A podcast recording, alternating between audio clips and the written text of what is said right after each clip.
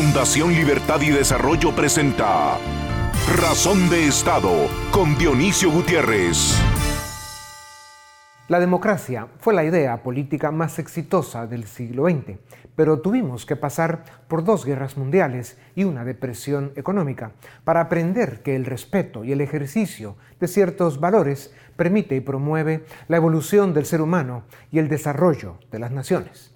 Esos valores encontraron casa y bautizo en esa forma de vida que se llama democracia liberal, republicana y capitalista. Una forma de vida que, a pesar de sus defectos y limitaciones, ha demostrado sus ventajas y beneficios. Las naciones modernas y desarrolladas de hoy son el resultado de la libertad y del ejercicio del respeto a esos valores que también se conocen como los valores de Occidente. En esta segunda década del siglo XXI ya quedó claro que la especie humana vive un cambio de era al que todavía no encontramos propósito, rumbo y claridad. Sabemos que la libertad es el valor con el que se nace y debe ser la condición con la que se muere. Sin embargo, desde hace más o menos 15 años, cada vez menos personas en el mundo tienen la oportunidad de votar en elecciones realmente libres y democráticas. El carnaval de los tiranos está de regreso. La crueldad contra lo humano, la falta de respeto a los derechos fundamentales y el desprecio a la libertad individual son otra vez y en pleno siglo XXI un fenómeno brutal, creciente y con escasa oposición. A las tiranías del siglo XX, nazismo, comunismo y fascismo, se sumaron en las últimas décadas el fanatismo islámico y el populismo autoritario de izquierda o derecha siempre con el mismo objetivo, someter a los pueblos, violar sus libertades y convertir naciones enteras en botín de caudillos, sociópatas y bandidos. Es cierto que una economía global insuficiente, los altos niveles de conflictividad social provocados por la desinformación y la mentira, los impactos del cambio climático, nuestra lentitud en aprender y convivir con ciertos elementos disruptivos de la tecnología y la simbiosis que se ha producido entre la política, la corrupción y el crimen transnacional tienen al mundo de cabeza. Pero si no resolvemos y corregimos pronto, llegaremos al borde del precipicio. A través del drama, la novela y los juegos del poder que ha sido la política a través de la historia, siempre fueron pequeños grupos los que marcaron los momentos estelares, para bien y para mal. Siempre fue la naturaleza humana, la forma de ser de los individuos que estaban al mando, la que definió si lo que se escribía en cada capítulo de nuestro libro era, para nuestra desgracia, o para la gloria y la libertad de los pueblos.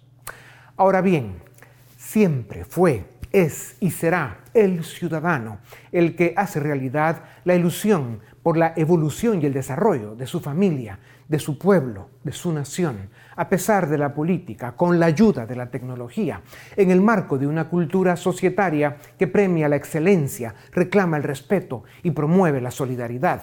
Una cultura que aprende de sus errores, distingue a quien lo merece, elige a sus mejores y aplaude los éxitos de unos porque sabe que son de todos. Ese ciudadano debe vivir sin olvidar lo que dijo uno de los grandes del siglo XX respecto a que la democracia es el peor sistema político del mundo, con excepción de todos los demás, y que en el fondo de su corazón, y aunque sea en su inconsciente, sabe que el valor el único y el principal del que depende su bienestar, su honor y su humana dignidad, es la libertad. A continuación, el documental En Razón de Estado. En medios de comunicación, redes y reuniones en los cinco continentes, se discute si el mundo entrará en una recesión económica o no sin embargo, se habla poco respecto a que el mundo vive una recesión democrática desde hace por lo menos cinco años, cuando se hizo evidente el aumento en el número de países que están perdiendo su institucionalidad democrática y quedando atrapados en las garras del autoritarismo, el populismo y la corrupción. El 43% de las democracias del mundo han sufrido retrocesos de algún tipo, siendo los más visibles cuestiones relacionadas con la integridad de sus elecciones y persecución a la libertad de prensa. A diferencia de los regímenes abiertamente autoritarios, las democracias decadentes utilizan las mayorías parlamentarias, originalmente electas democráticamente, para desmantelar de forma gradual la división de poderes, o sea, el sistema constitucional de pesos y contrapesos, la libertad de expresión y los derechos de las minorías opositoras. Los pueblos de América Latina están siendo víctimas propiciatorias de este brutal fenómeno. El chavismo cumple 23 años en el poder en Venezuela. El movimiento al socialismo cumple 16 años en Bolivia. Y ahora, las alarmas están prendidas en Perú, Chile y Colombia con la llegada de Castillo, Boric y Petro a la presidencia. Y por supuesto, son evidentes las ambiciones autoritarias de AMLO en México. A pesar de continuar con un gobierno débil e inexperto, Chile podría tener una oportunidad si el próximo 4 de septiembre rechaza la propuesta de constitución promovida por una izquierda radical y fantasiosa que ignoró y descalificó el proceso económico y las condiciones que ofrecen desarrollo para todos. Los expertos advierten que la recesión democrática tiene causas múltiples y complejas. Altas expectativas respecto a la realidad, altos niveles de polarización política debido al engaño y la mentira que se propaga en las redes, el mal desempeño de las economías, ciudadanos ausentes y la aparición de partidos populistas con fines autoritarios. El problema es que se siguen acumulando las crisis y las amenazas que conforman eso que llaman la tormenta perfecta. Desde 2010, América Latina ha sido golpeada por un bajo nivel de crecimiento económico de 2.2%, mientras que el mundo crecía al 3.1%. En 2020 apareció el virus y profundizó la crisis económica. La política no funciona. El cinismo y la corrupción aumentan de la mano. Hay más inestabilidad política y más hogares latinoamericanos sufren las consecuencias. Gobiernos y ciudadanos olvidan con frecuencia que las dimensiones política y económica son inseparables y deben funcionar, las dos, correctamente, para evitar que las democracias naufraguen en el desagüe del autoritarismo, el populismo y la corrupción. Los malos resultados han hecho que los latinoamericanos pierdan la confianza en la democracia Mientras que en 2010 el 63% de latinoamericanos pensaba que la democracia era la forma preferida de gobierno, en 2020 el apoyo cayó al 49%. Las democracias republicanas mueren lentamente entre la pasiva indignación ciudadana y la acción corrosiva de populistas y demagogos, de autoritarios y corruptos. La historia y la experiencia demuestran que la única garantía para vivir en sociedades libres la ofrece la acción de ciudadanos valientes y dispuestos a rescatar la política, reformar las instituciones y recuperar el espacio cívico que nunca debieron abandonar. El desafío está en que esto se logra a través de partidos políticos institucionales y democráticos que cuenten con cuadros técnicos para ocupar posiciones de Estado, desde las alcaldías, pasando por el Congreso y los ministerios, hasta la presidencia. Y si la academia es capaz de formar y promover juristas probos y honorables para que administren el sistema de justicia, pues estaremos hablando de países de verdad. Este es el camino. A continuación, una entrevista exclusiva en Razón de Estado.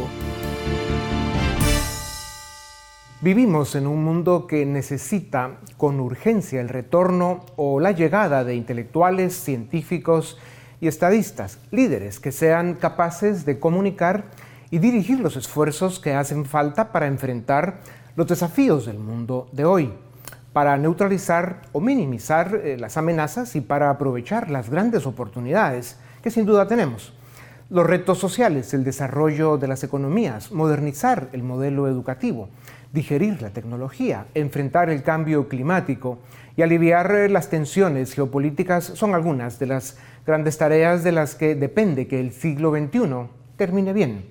A estos temas se debe anteponer el problema, el desafío más grande que enfrentamos, la política, el uso del poder y lo que esa dinámica está haciendo con las democracias y las libertades de la especie humana.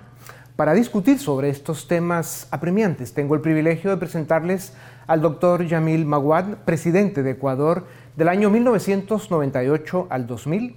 Antes fue un honorable diputado al Congreso de su país, fue ministro de Estado y exitoso alcalde de Quito por dos periodos consecutivos, de 1992 a 1998. Presidente Maguad es doctor en jurisprudencia con una maestría en administración pública de la Escuela Kennedy en Harvard.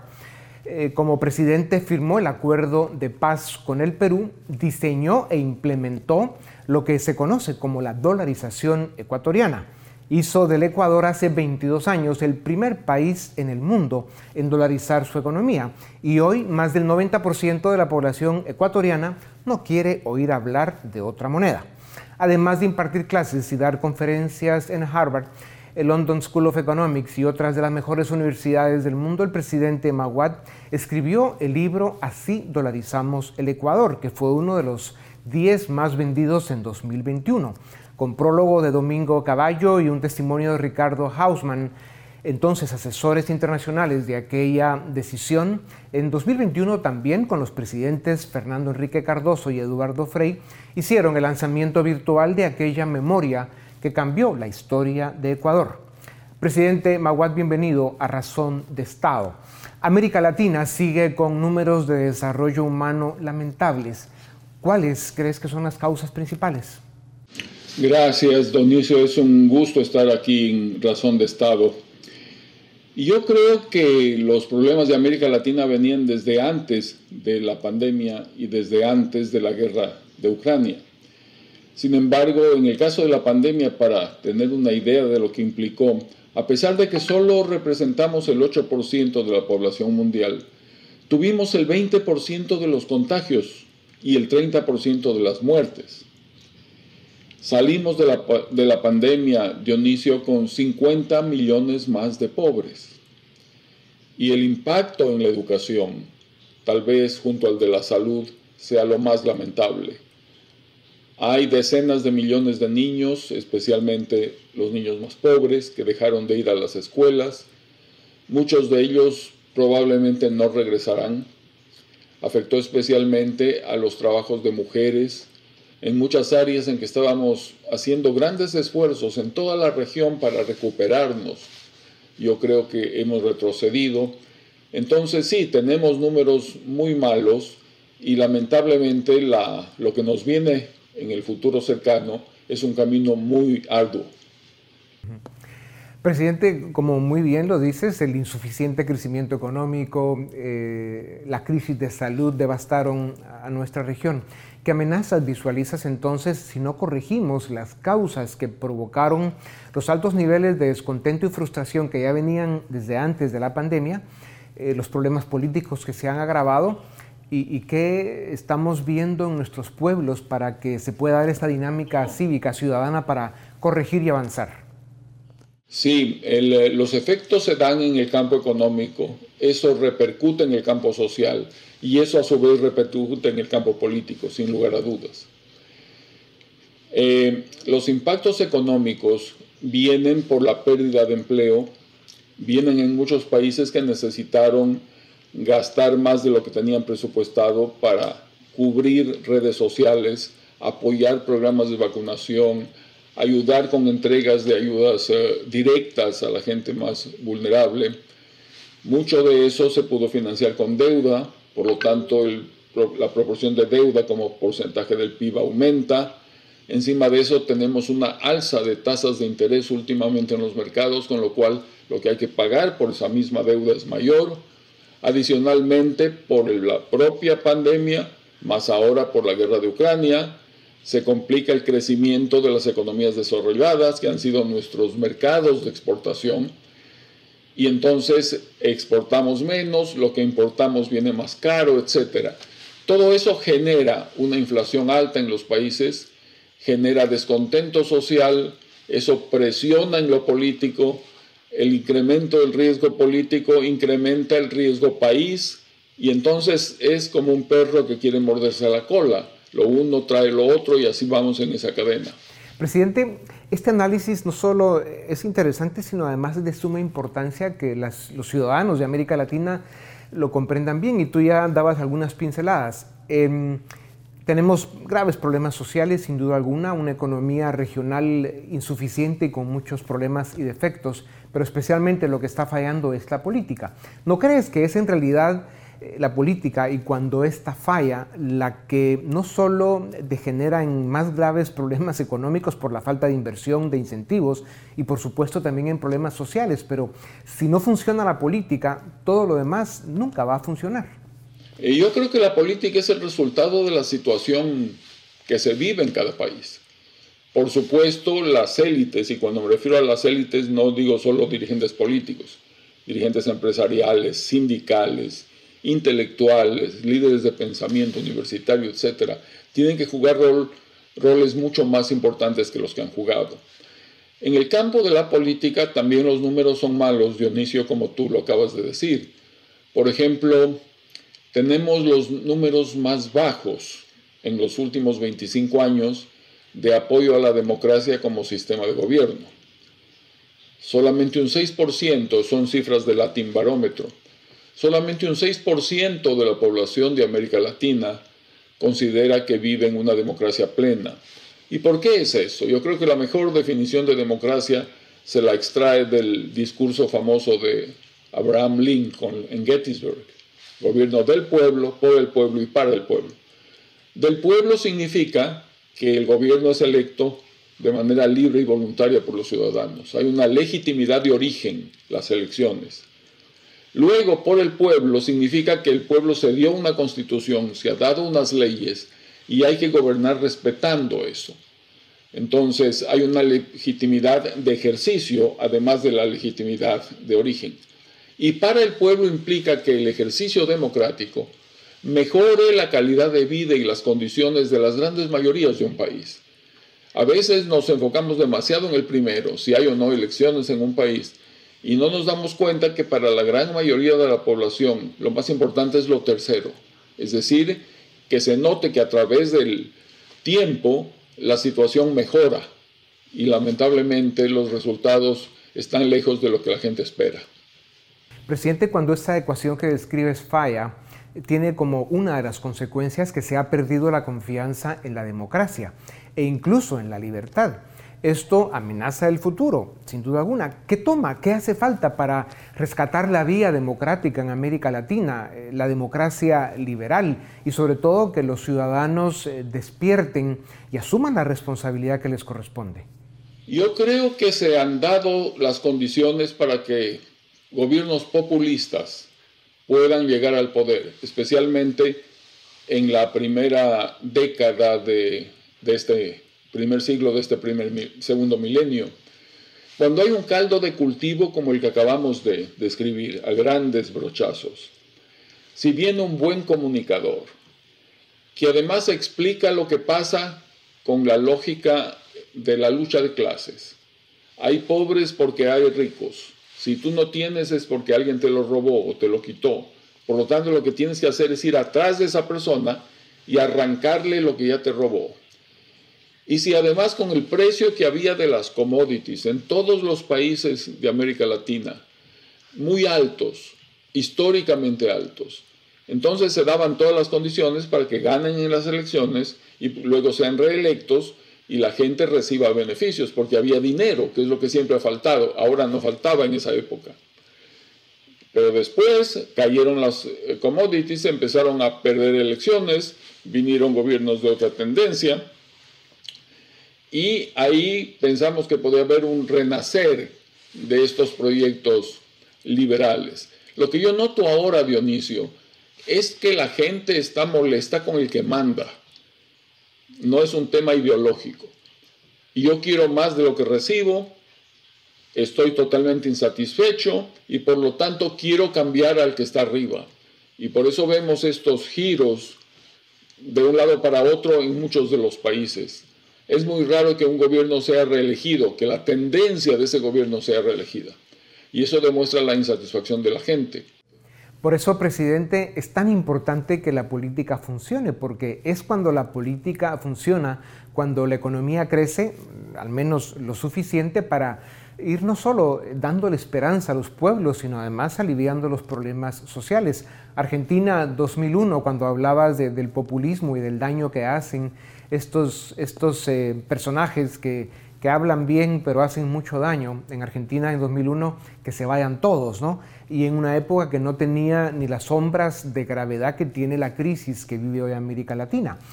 Em, ¿Qué amenaza ves a, las débiles democracias que están quedando en América Latina si no se corrigen eh, eh, estos graves problemas que causan eh, el nivel de gravedad que tiene la democracia en América Latina? De acuerdo. Yo creo que un problema grave de América Latina es el tema de crecimiento. Crecemos menos de lo que debemos para abastecer las necesidades y el tema de la desigualdad y de la inequidad. Somos lamentablemente el continente más desigual del planeta y eso a la gente la, la molesta muchísimo y la revienta en muchos casos. Pasamos de las protestas de unos radicales a la radicalización de las protestas de prácticamente todo el mundo. El caso de Argentina, como tú lo mencionas, es muy lamentable. Están con una inflación que se calcula que terminará en el 100% anual y con índices de pobreza que bordean el 50%, y especialmente en los más jóvenes. Entonces eso es terrible. Y la política tiene que funcionar. De tantas definiciones de política, una que a mí me gusta mucho es esta. La política es una forma que tiene la sociedad para definir quién consigue qué y quién paga el precio. Y entonces, si no hay un acuerdo sobre eso, por supuesto que los gobiernos cambian, la violencia sube y la insatisfacción aumenta. Presidente, eh, la incompetencia, eh, la, corrupción eh, de quienes gobiernan la mayoría de países en América Latina están llevando a estas crisis que estamos describiendo y las están llevando a extremos que no habíamos visto antes. hoy tenemos casos como pues, Venezuela y los países de ese eje que se consolidó como el socialismo del siglo XXI, pero también tenemos casos como el argentino, por ejemplo, que es uno de los países más ricos del mundo, pero también peor administrados del mundo. Eh, y este virus, que es también un virus peligroso, que avanza desde México hasta la Argentina, eh, acaba de caer Colombia en las garras de un proyecto que preside Petro, Boric en Chile, em, Pedro Castillo en el Perú, que claro, eh, una izquierda, una centroizquierda democrática que respeta la norma democrática, que acepta y también respeta la alternancia en el poder, se pueden ir, pues bueno, alternando en el poder con, un centro derecha, pero con un proyecto de Estado que va resolviendo los problemas con soluciones reales, no con este discurso destructivo. Eh, ¿Cuál dirías tú que es eh, la llave o la entrada principal a iniciar pues, un rescate en América Latina que nos devuelva, como decíamos hace un rato, a la vida democrática? ¿Es posible que lo veamos en un relativo corto plazo? Es difícil. Es difícil porque las condiciones nos producen no un viento de cola, sino un viento en contra. Ahora mismo el crecimiento, cada vez que un organismo internacional revisa la meta de crecimiento, la revisa a la baja. No va a ser lo que se esperaba, va a ser menos. En todo el mundo, las economías desarrolladas, si allá exportamos y ellos crecen menos, obviamente vamos a tener dificultades. La sequía actual en Europa es una cosa terrible en Centroamérica también tenemos problemas parecidos como este. Si economías como la China, que compraba tanto y absorbía tanto, también tiene un crecimiento menor, nosotros terminamos pagando las consecuencias. Ahora, lo que pasa es, y coincido totalmente con la apreciación, de que mientras juguemos con las normas de la democracia, que significa que una persona tiene un voto y que cada tiempo que la constitución señala se produce una elección para cambiar un gobierno, si eso se respeta y se respetan las reglas del juego, que gane el que gana, no hay problema. De eso se trata.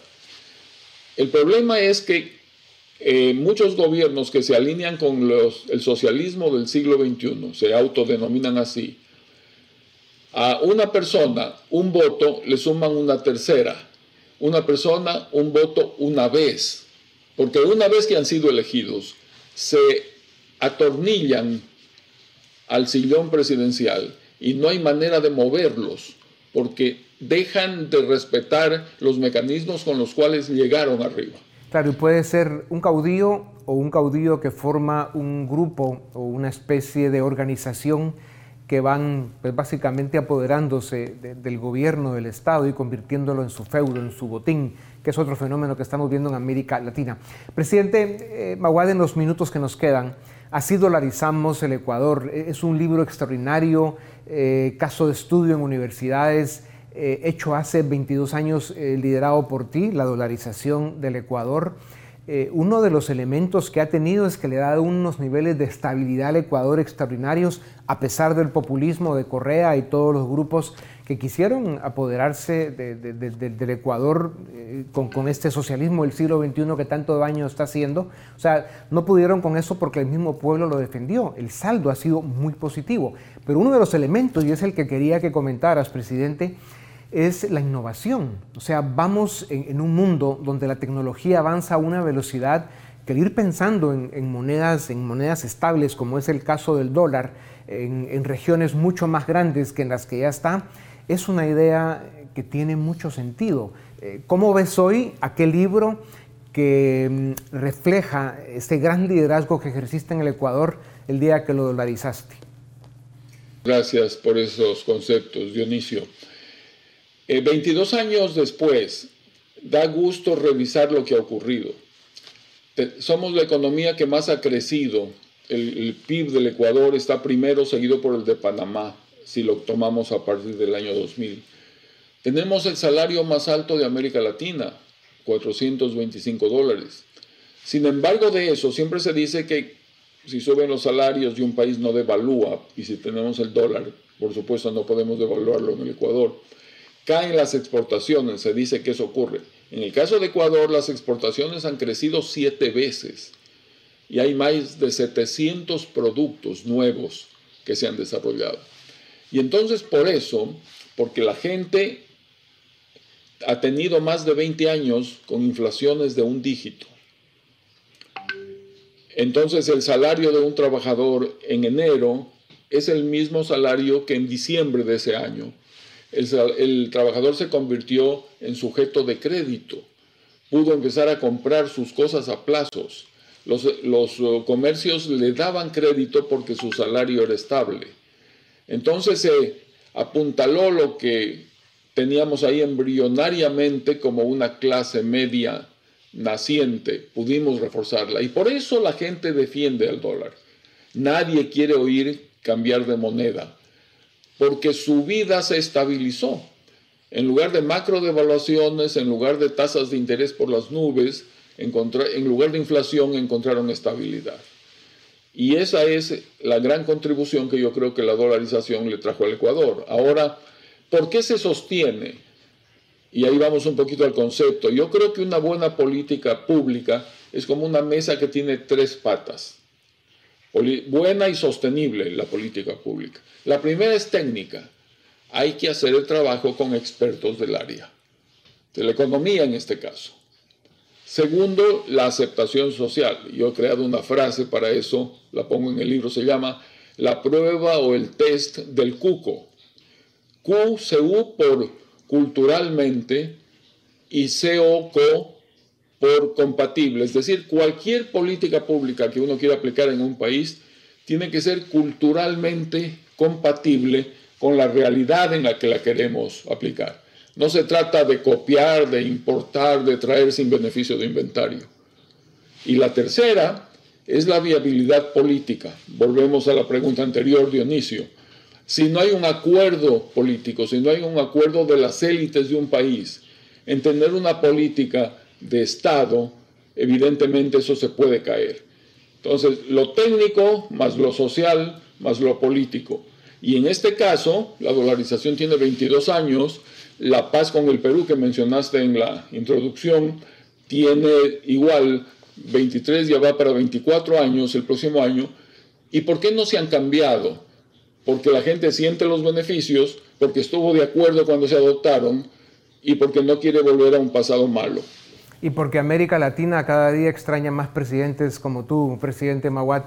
Nos queda un minuto y un poco menos, presidente, y vamos a proponerte que en, otra entrevista más adelante hablemos de la capacidad de innovación que tendría en el mundo de la era exponencial en la tecnología, el tema de dolarizar economías de países como lo son la mayoría de América Latina, pero para en los 40 segundos que nos quedan, presidente, con, un, tal vez con dos palabras, eh, quisiéramos escuchar tu opinión sobre estos temas, lo cual es muy ambicioso.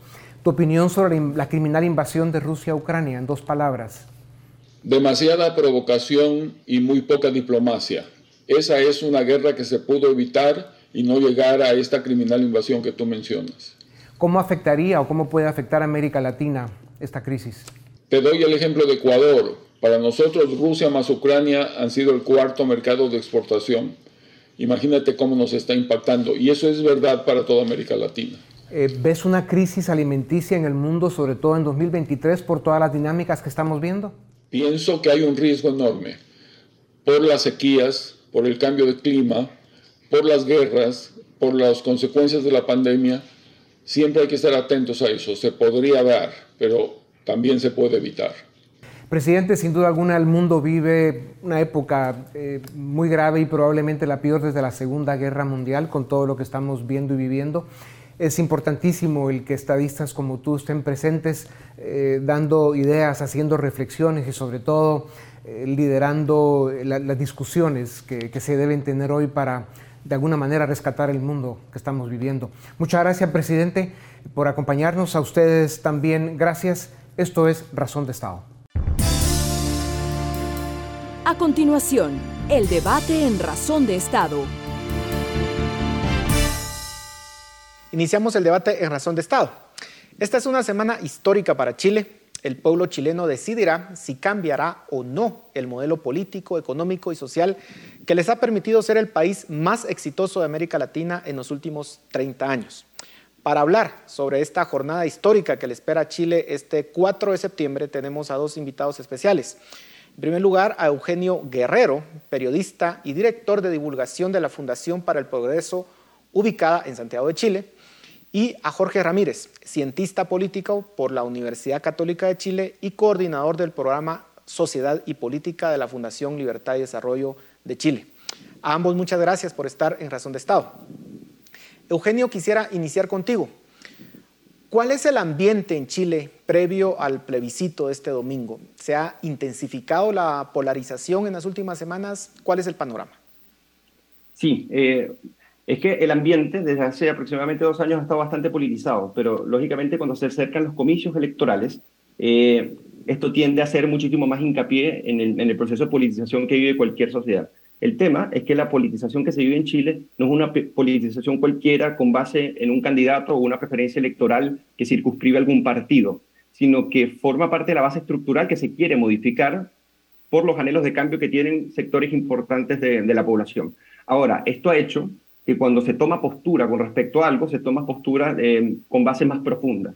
Pero además, la violencia política en Chile ha sido, la violencia en política en Chile ha sido un tema recurrente que ha sido validada y legitimada por sectores políticos que no solamente la respaldan, sino que articulan su forma de hacer política con base a esta plataforma eh, de, violencia en política, y por otro lado, que eh, en cierta medida ha hecho que estas dos polaridades bien definidas sean básicamente reconciliables entre sí, no solamente a nivel de sociedad civil, sino también a nivel de élite políticas. Entonces la fragmentación ha contribuido en cierta, en cierta manera a que la politización sea eh, significativa. Ahora, Jorge, por mucho tiempo el voto fue obligatorio en Chile, lo cual entiendo cambió en el 2012 eh, a un voto voluntario. Entiendo también que en esta ocasión, de forma excepcional, se tendrá de nuevo el voto obligatorio. ¿Cuál es la expectativa de participación este domingo? Se espera que la mayor parte de la población habilitada para votar asista a las urnas.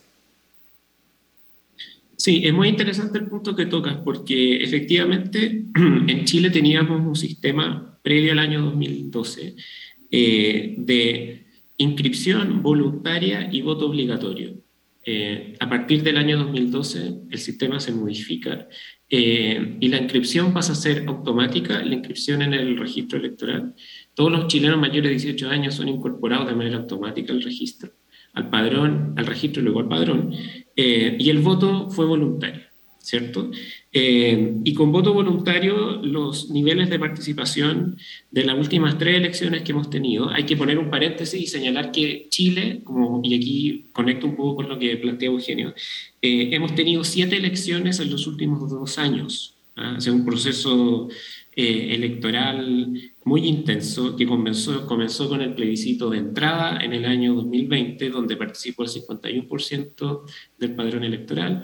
Luego hubo una elección de, de, convencionales constituyentes que conformaron este cuerpo electoral constituyente que redactó una propuesta de nueva constitución que va a ser sometida a referéndum este domingo. En esa elección de convencionales votó el 42% del padrón.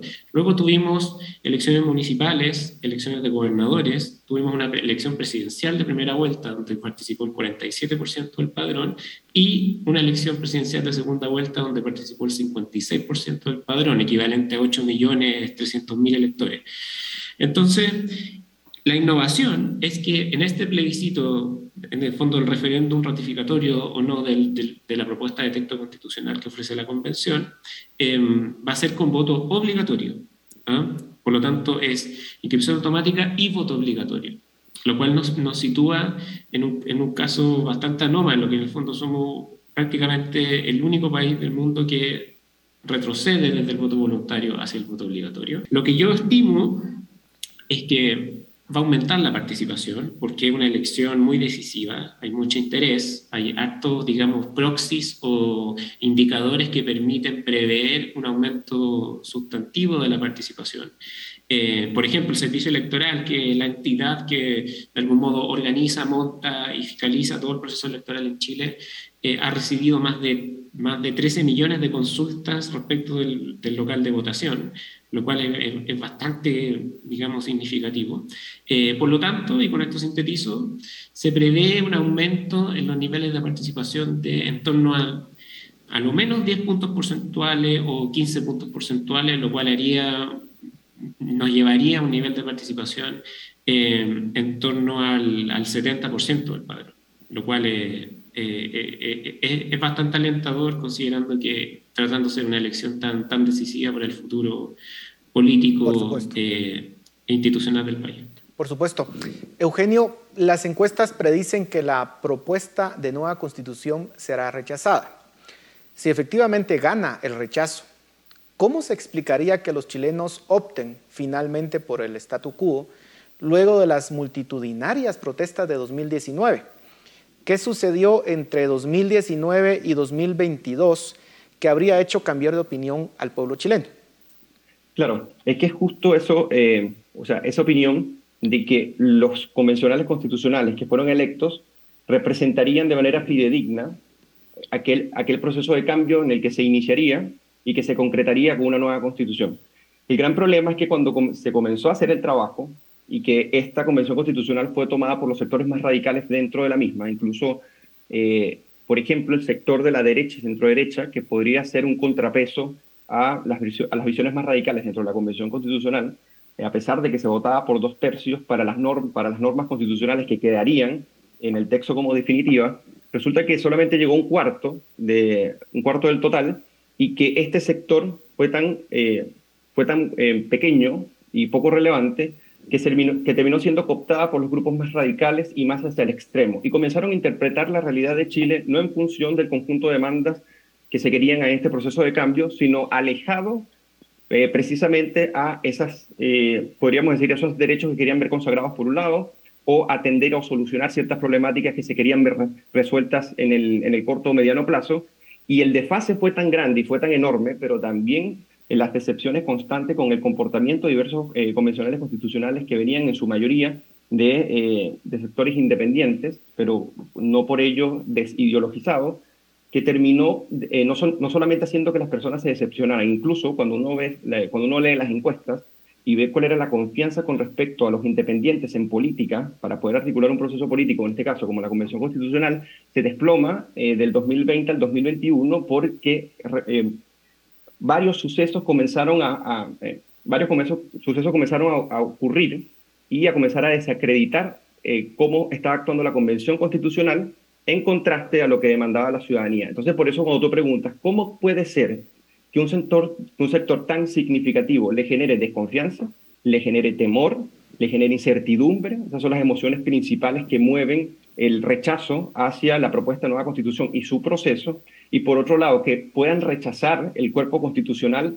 eh, entero, así este tenga una que otra, uno que otro artículo que responda a esa realidad de demanda que tenía la ciudadanía, bueno, fue precisamente por eso, porque el proceso estuvo dominado por estas dos características. Por un lado, una polarización y revanchismo eh, que llegó hasta al absurdo, y el segundo, que el proceso, al articularse eh, por medio de este revanchismo y de no interpretar a Chile de manera correcta, sino de manera elitista en función de estas organizaciones más radicalizadas, terminó por eh, decepcionar a un conjunto transversal de la población que, ojo, no pasa solamente por los que piensan que las ideas de la derecha o la centro son las mejores, sino que, que, ha sido un rechazo transversal por personas que vienen incluso de las izquierdas y las centroizquierdas que no están de acuerdo ni con el proceso ni con lo que se propone en la, nueva, eh, en la propuesta de nueva constitución. Y en ese sentido, Jorge, yo sé que, por supuesto, la nueva, la, la nueva propuesta de constitución es bastante amplia, pero quisiera preguntarte cuáles son los puntos más controversiales de esta propuesta de nueva constitución. ¿Qué es lo que genera más rechazo en el pueblo chileno?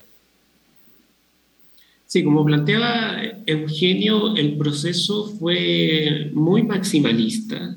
Eh, digamos, hay un proyecto político ideológico que estuvo consagrado de algún modo y que impregnó a todas las ideas matrices detrás de la propuesta. Eh, muy identitario, eh, donde de algún modo eh, las grandes demandas ciudadanas y las prioridades de los chilenos que dicen relación a temas bastante tradicionales, como por ejemplo la delincuencia, el orden público, la inflación, etcétera, fueron de algún modo puestos en un segundo plano y se relevaron temáticas de, de una naturaleza muy identitaria eh, muy conectadas con un proyecto político ideológico de, de una izquierda, digamos, de una nueva izquierda. Eh, y dentro de esos temas, para responder tu pregunta, yo te diría que los temas más resistidos son, por ejemplo, las, limitaciones a la posibilidad que han tenido los chilenos, al menos durante los últimos 30 años, de, de, de ser agentes de decisión, en el sentido de que los chilenos pueden optar tienen márgenes de libertad bastante amplios para, por ejemplo, eh, elegir eh, qué esquema de salud eh, o qué modelo de salud en el cual se van a atender. O, por ejemplo, en Chile hay libertad para desarrollar proyectos educativos y un porcentaje muy importante de la población confía en, en, los colegios bajo modalidad mixta, digamos, que son con provisión estatal, pero también con aportes de la familia. Entonces, la verdad es que un vector que atraviesa todo el proyecto, de, toda la propuesta constitucional, es una preeminencia o cierta hegemonía eh, a la, al oferente estatal, digamos, en el fondo que, que, el Estado pasa a ser el principal eh, proveedor de bienes y servicios dentro del ordenamiento social y eso ha generado bastante escepticismo por parte de la ciudadanía. Eh, por otro lado, hay, hay un tema que, que, es bien complejo, que es el tema de la plurinacionalidad. ¿ah? Chile es un Estado unitario, así siempre ha sido en toda su tradición republicana, pero la propuesta de nueva constitución consagra el principio de plurinacionalidad, donde de algún modo se reconocen múltiples naciones eh, con todo lo que aquello implica desde el punto de vista de, de los derechos, de, de, potenciales demandas por reivindicación territorial. En Chile, en toda la macrozona sur, hay un conflicto de larga data, eh, digamos, asociado a, a, reivindicaciones de grupos. Eh, de, grupos, digamos, que, que, mal utilizan la causa mapuche eh, con, con, el afán de ejercer acciones terroristas y por lo tanto eso ha generado también mucha desconfianza, mucha distancia, mucho recelo por parte de la, de la ciudadanía. Ahora, me, me eh, gustaría, eh, en, en aras del tiempo, solo me gustaría tocar un tema importante y es que, Eugenio, si el presidente Boric ya ha adelantado que si gana el rechazo convocará a un nuevo proceso constituyente, ¿cómo tomaría la población chilena pasar por un nuevo proceso, considerando que estos pues, tienen un alto costo para, la, para los contribuyentes? ¿Ves factible que se convoque a una nueva constituyente? Mira, no sé cómo lo verá Jorge, pero yo lo que he visto de, de tanto de la elite de, de, izquierda, que en este caso está en la coalición del, del, partido de gobierno y que tiene una conexión muy fuerte con el proceso constituyente y lo que propone, básicamente, y también por parte de varios sectores de la, de la centro derecha, eh, dicen que bueno, que sería redundante hacer un plebiscito para consultar a las personas si es que quieren un proceso constituyente. Como que ese punto en específico, como que hay cierta transversalidad de que sería redundante. Lo segundo es que las personas se decantan efectivamente por, eh, o sea, en caso de triunfar el rechazo, ir a un nuevo proceso constituyente. Incluso según las últimas mediciones, apenas un 15% se quedaría con la constitución actual como tal y apenas un 12% eh, aprobaría el texto que se propone tal como está, sin reformas. ¿ok? Entonces estamos hablando que son dos, eh, dos proporciones eh, menores con respecto al universo que le gustaría o que se apruebe el, el, proyecto constitucional para hacer la reforma o el que es mayoritario, en este caso, que se rechace y que se vaya a un nuevo proceso constituyente. Ahora, la tipología de lo que sería este órgano es distinto, o sea, sería distinto, porque la proporción de independientes sería menor, porque los escaños reservados, que en este caso se le dan a los pueblos indígenas, sería menor. Entonces, en este caso, sería, podría ser por listas nacionales en lugar de cómo se dio acá, que eso ya son discusiones técnicas que podríamos dar en otro momento. Pero lo que trato de decirte es que hay en cierta medida una disposición a ir a un nuevo proceso eh, constituyente, pero no con las mismas reglas que articularon el proceso constituyente actual, que por algo es que se rechaza tanto el proceso como la propuesta, y que por otro lado hay cierta desconfianza a cómo se generó eh, este proceso en función de los independientes, en función de, la valoración que se daban a algunos contenidos, pero también la valoración ciudadana que se hace del sistema político, del sistema institucional, eh, que no solamente buscaron diluirse en esta propuesta eh, de nueva constitución, sino que no tomaron en cuenta las iniciativas populares de norma que la propia sociedad civil organizada les decía directamente a la Convención Constitucional que querían ver consagrado en el texto constitucional, pero al no coincidir con los prejuicios y las ideologías de los convencionales constituyentes, fueron rechazadas de plano y ellos haciéndolo supuestamente en nombre del pueblo que dicen representar. Jorge, ¿coincides de que un nuevo proceso constituyente sería más amplio, que representaría de mejor forma a la sociedad chilena?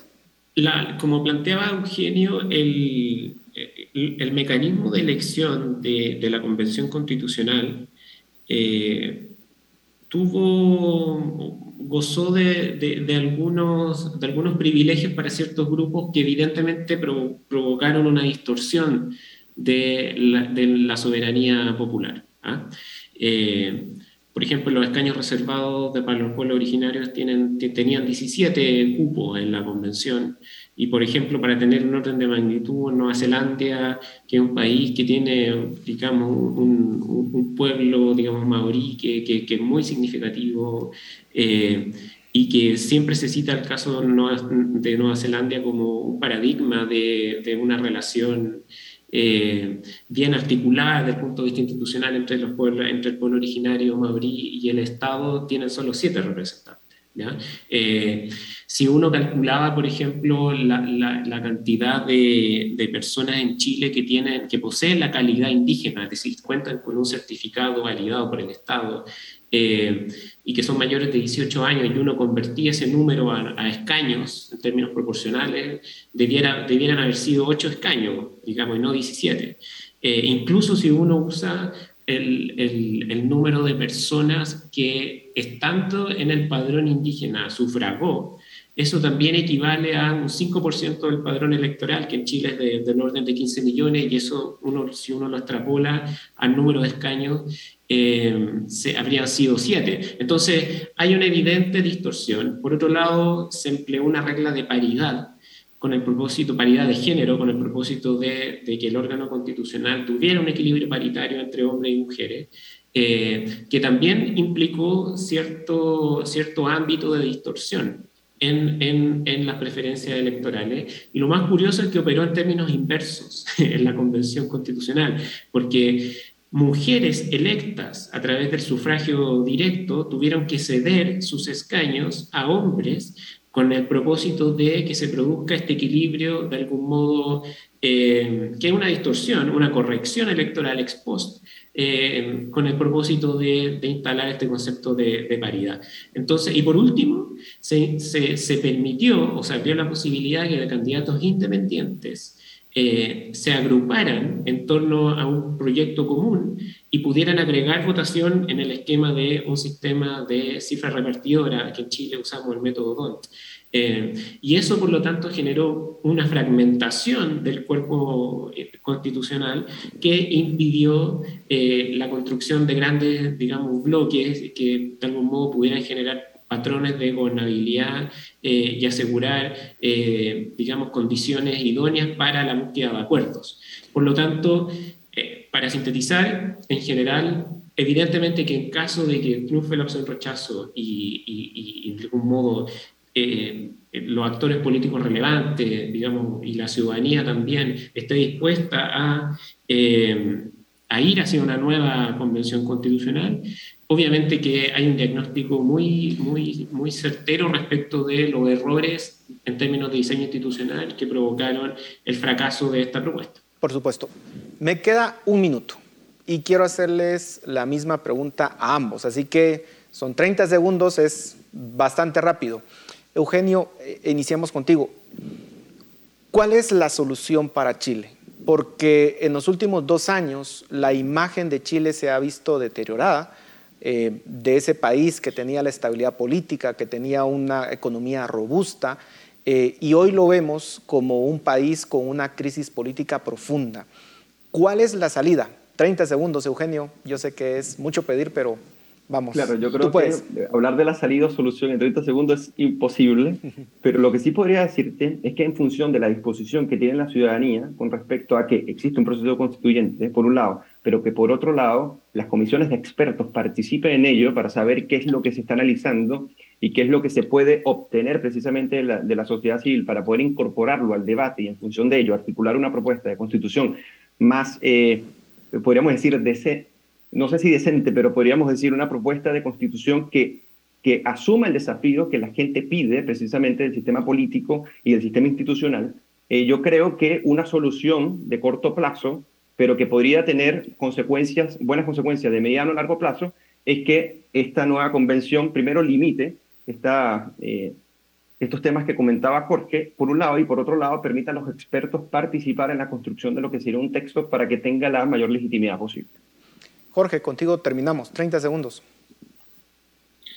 Yo, eh, es súper pretencioso pensar en una suerte de solución, pero yo creo que sí hay ciertas ideas que se han revalorizado, se han puesto a, de algún modo, eh, han, ganado, han ganado vigencia. Eh, por un lado, es la necesidad imperiosa de nuestra clase dirigencial de, alcanzar acuerdos. Nosotros experimentamos de, a contar del año 2019 un, estallido eh, donde, digamos, los liderazgos políticos como que tomaron una segunda línea eh, y por lo tanto faltó ahí eh, faltaron liderazgos que, que, pudieran de algún modo encauzar en términos de un diseño institucional adecuado, etcétera, este proceso. Eh, hoy día hay más conciencia de que las instituciones importan y que el diseño institucional eh, no es trivial. Eh, y que de algún modo las reglas en virtud de las cuales los escaños se transforman, o sea, los votos se transforman en escaños, eh, no son inocuas, generan un impacto y un efecto. Y por otro lado, yo creo que sería, sería es imperioso la necesidad de cerrar este ciclo. Eh, constitucional, porque el país, insisto, está sometido a un constante estrés electoral. Hemos tenido siete elecciones en los últimos dos años. Eh, hay mucha incertidumbre en términos del el riesgo país, digamos, de la estabilidad económica. Eh, obviamente que un inversionista extranjero no está dispuesto a invertir en un país que constantemente está sometiendo sus reglas, digamos, a, potenciales cambios. Y por lo tanto, yo creo que hay ánimo de hacer un mejor diseño institucional, de, de encauzar eh, este proceso hacia, hacia un buen puerto para, digamos, cerrar eh, esta etapa y, retomar la larga tradición republicana de Chile, que es un país, digamos, con estabilidad, eh, con, con, una clase política que es capaz de, de, alcanzar acuerdos y ofrecer paz y gobernabilidad. Muchísimas gracias a ambos. Lamentablemente se nos terminó el tiempo, quedaron muchas preguntas en el tintero, pero de verdad muchas gracias por su análisis y le deseamos mucha suerte al pueblo chileno este 4 de septiembre. Y a ustedes muchas gracias en casa. Nos vemos la próxima semana. Razón de Estado con Dionisio Gutiérrez es una producción de Fundación Libertad y Desarrollo.